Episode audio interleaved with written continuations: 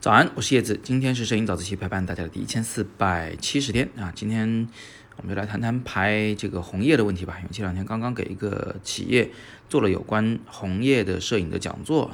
那我就顺便把其中的一些小知识点呢拿出来分享给大家。早自习时间有限，我们今天就谈一个点，就怎么样把这个红叶的景色拍得更红啊，不只是这个叶，而且万一你是拍一个山呢，对吧？或者说你想拍这个一棵树呢，对吧？就整个这个景色都拍得更红一些，或者说，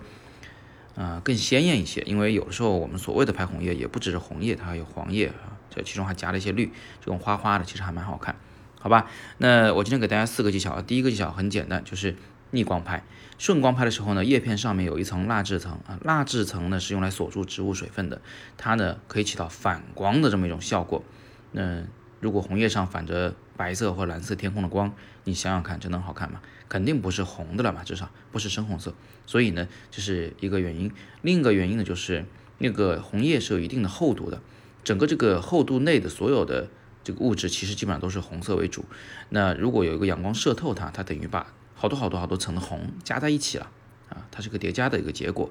那这个红叶当然就会更红啦。所以捡起身边的红叶也好，黄叶也好，对着阳光用手机拍它一张。然后再把它放到地上，顺着阳光拍它一张，一个逆光，一个顺光，你很快就会发现它俩有天壤之别，试一次终身难忘。这是第一个技巧，逆光拍摄啊，拍山也是一样的，在逆光方向去拍这个山头的红叶。然后第二个方法呢，就是如果你在这个白平衡里面做一些小小的手脚，把自动白平衡调成手动的，并且呢稍微的偏黄一点点的话，整个画面看上去呢会更有秋天的感觉。呃，因为白平衡它就是两头，要么就偏蓝，要么就偏黄。呃，偏太过分了呢，肯定还会被人发现，是吧？就就是觉得你这个是作弊了，不是真实的画面效果，这肯定不是我们想要的。所以呢，就稍微偏一丁点儿的黄，哎，可以让秋天更秋天。第三个方法是在这个曝光上，我们颜色这个东西啊，就保持同样的鲜艳程度的前提下，颜色这个东西越明亮，就会让我们觉得颜色越偏浅。啊，你可以想象一下，比如说红色偏明亮，变粉红，再偏明亮啊，就是所谓的你们所谓的水红色。但其实这玩意儿这个词很不准确啊，不科学。但是不管怎么样，它就有点像是颜料兑了水的感觉嘛，被兑稀了的感觉啊，它就不叫鲜艳。但是如果红色往深了偏，深红、血红啊，那个是血浓于水的感觉，是非常鲜艳的。你看它的鲜艳程度并不需要发生变化，只需要亮度上发生变化就可以了。所以拍这个秋天的红叶照的时候，如果你把曝光往下调一点点啊，调多了可能不行，那个就变成了这个呃叫曝光不足了，对吧？曝光不正确了，要调一点点，或者在后期处理中通过曲线把那些啊山体的部分啊或者是树的部分啊那个红色往下调一丁点儿，它就会变得更浓郁啊，这个颜色会更饱满。第四个方法呢，是在后期处理中，很多人呢，呃，把这个照片一放到手机或者是电脑软件里面做后期处理，就想着要调高饱和度，调高饱和度确实可以让画面的颜色变得更鲜艳，但是这是一个很蠢的方法，因为做了以后呢，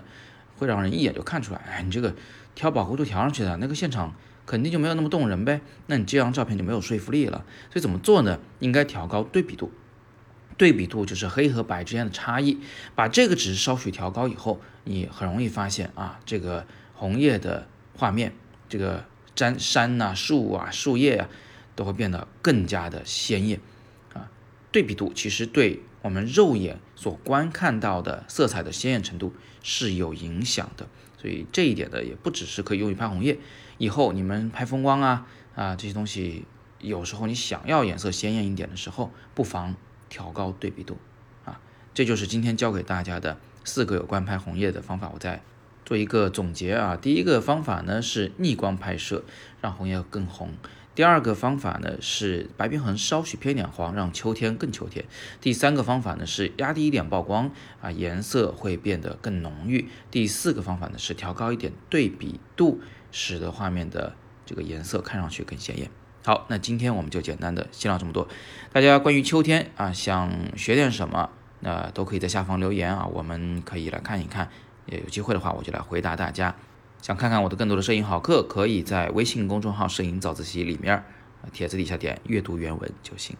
那今天呢是摄影早自习陪伴大家的第一千四百六十不对一千四百七十天了。我是叶子，每天早上六点半，微信公众号“摄影早自习”，不见不散。